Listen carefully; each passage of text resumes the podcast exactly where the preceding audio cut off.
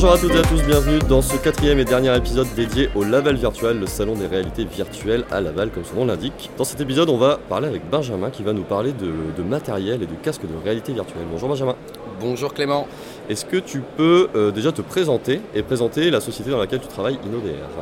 Alors, donc Benjamin Grégoire, le cofondateur d'InnoVR, euh, c'est une société qu'on a créée en 2017 et qui est un peu le fruit de, d'un constat, c'est qu'aujourd'hui, dans la réalité virtuelle, on a le logiciel, on a l'ingénierie pédagogique et on a les questions matérielles.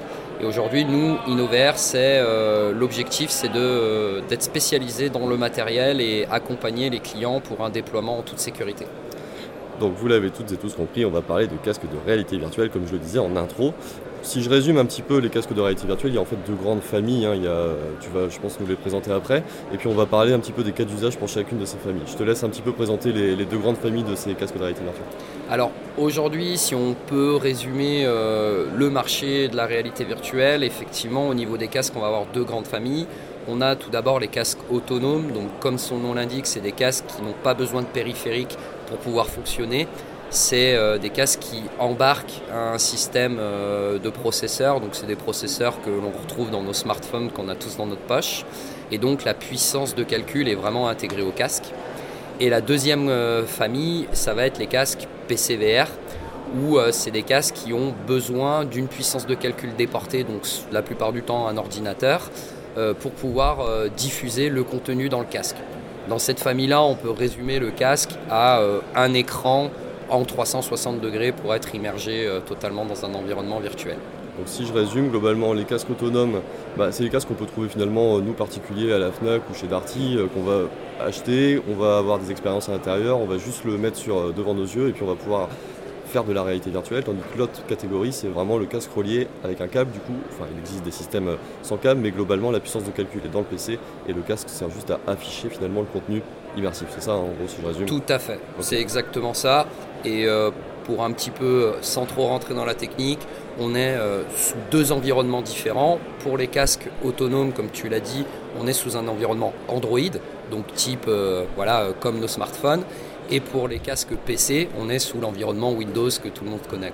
Ok, bien résumé.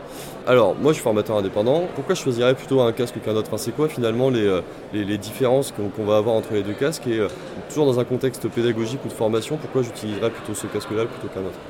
Alors en fait, ce qui dicte vraiment le choix du casque, c'est tout d'abord euh, quel contenu je souhaite diffuser.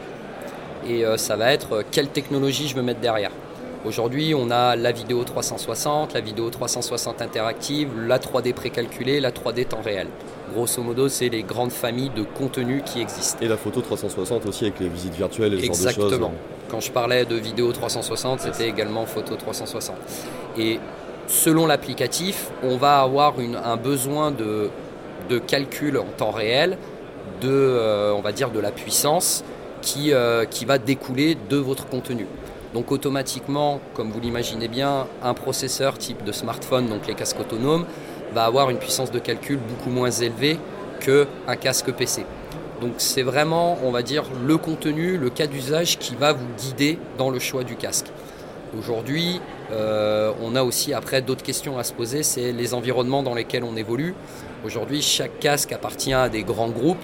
Par exemple, Oculus, que tout le monde connaît, qu'on voit euh, à la FNAC, appartient à Meta, Facebook, et aujourd'hui apporte, je peux, si je peux le dire comme ça, pas mal de contraintes euh, on va dire, sur la data et aussi sur l'activation des casques, parce qu'il faut lier ça à un compte Facebook. Donc après, il y a toutes ces questions de est-ce qu'on souhaite l'intégrer dans un parc DSI, est-ce qu'on est quelqu'un de plutôt indépendant? Et nous, ça nous dit, on, ne souhaite pas euh, spécialement avoir de, soucis avec euh, Facebook. C'est tout des choix après qui, qui va découler le choix du casque. Mais je pense que la priorité avant tout, c'est de se dire qu'est-ce que je veux passer comme message et qu'est-ce que je veux faire et à quel public. Et ensuite, on fera le choix, on fait le choix du matériel. Donc si je me mets dans le cas d'un formateur indépendant qui va par exemple utiliser la réalité virtuelle à partir de photos 360 pour faire des visites virtuelles ou ce genre de choses, a priori plutôt partir sur des casques autonomes qui nécessitent, comme tu l'as dit, enfin, qui ont moins de puissance de calcul, mais qui vont être suffisants finalement pour faire tourner ce type d'applicatif. Tout à fait. C'est un bon premier pas en fait aussi dans, la réalité virtuelle. hein. Moi j'ai commencé comme ça, j'ai acheté un, un petit Oculus et ça m'a permis euh, voilà, de, de tester et, et de voir un petit peu comment ça fonctionnait tout ça. Exactement. Et euh, aussi, il y a quand même une dimension de budget, bien sûr. Ouais. Et donc, euh, effectivement, si aujourd'hui votre cas d'usage fait appel à des technos, je dénigre pas ces technos, mais des technos d'entrée de gamme pour nous, les gens de la VR, euh, effectivement, un casque autonome fait très bien l'affaire. Et en plus, facilite, on va dire, la mobilité, facilite aussi quand même euh, bah, l'usage parce que euh, ça, c'est quand même beaucoup moins contraignant d'avoir un seul casque dans un sac plutôt qu'un PC ou tout ça.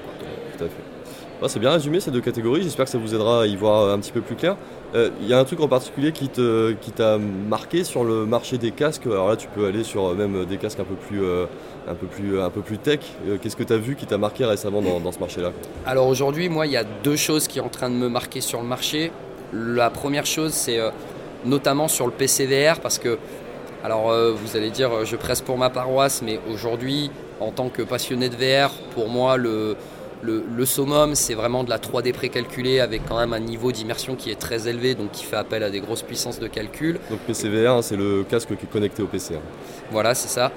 Donc, euh, un des événements marquants euh, sur cette gamme de PCVR, c'est qu'aujourd'hui, on arrive à déporter la puissance et du coup, on trouve des systèmes un peu plus hybrides où, grâce à des casques autonomes qu'on connecte sur le, on va dire sur le même euh, réseau local que qu'un PC, on peut streamer clairement euh, la puissance de calcul du PC sur le casque. Donc en gros, tu utilises la puissance de calcul d'un PC, donc une grosse puissance de calcul que tu vas streamer sur un casque autonome, donc finalement sans fil et pour l'utilisateur avec euh, bah, des facilités aussi d'utilisation, hein, c'est clair. Tout à fait. Et la deuxième chose alors? Et la deuxième chose, bon bah là on arrive euh, sur on va dire le, la Ferrari et aujourd'hui le Varjo XR3, c'est une marque finlandaise avec qui on travaille depuis, depuis maintenant quelques années, qui eux ont un casque euh, clairement dédié sur euh, des, hauts niveaux de simulation. Et la particularité, c'est qu'ils se disent et qui, pour moi, euh, ils atteignent le, la résolution de l'œil humain.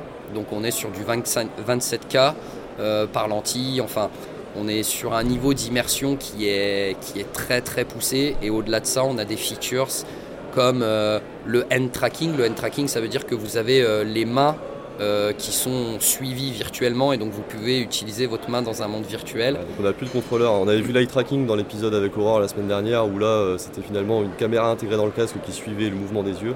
Et là c'est carrément en fait les caméras qui sont sur le casque qui vont suivre le mouvement des mains. Il n'y a plus besoin de contrôleur, vous pouvez interagir directement avec les mains. Et c'est vrai que pour l'avoir testé c'est assez incroyable. Et euh, la features en plus, c'est que si vous voulez, ils ont une technologie, on va pas trop rentrer dans le détail, mais ils ont une technologie qui permet de faire à la fois de la réalité virtuelle et à la fois de la réalité augmentée.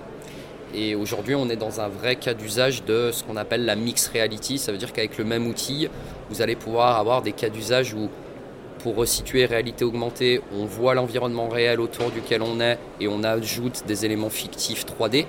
Réalité virtuelle 100% immergée dans un monde virtuel. Et donc, c'est un casque qui permet voilà, de répondre à ces deux, ces deux features, ces, ces deux grandes technologies.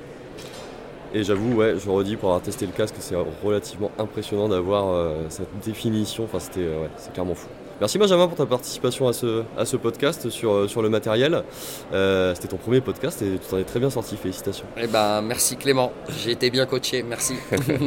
On se retrouve toutes et tous la semaine prochaine. euh, retour à la normale avec les traditionnels outils digitaux. J'espère en tout cas que cette, euh, cette série de podcasts sur le Laval virtuel vous aura un petit peu ouvert les yeux sur la réalité virtuelle à visée pédagogique. Et si vous voulez en savoir plus, n'hésitez pas à nous contacter sur nos réseaux sociaux ou sur notre site web rendez-vous interdigital.com. À bientôt.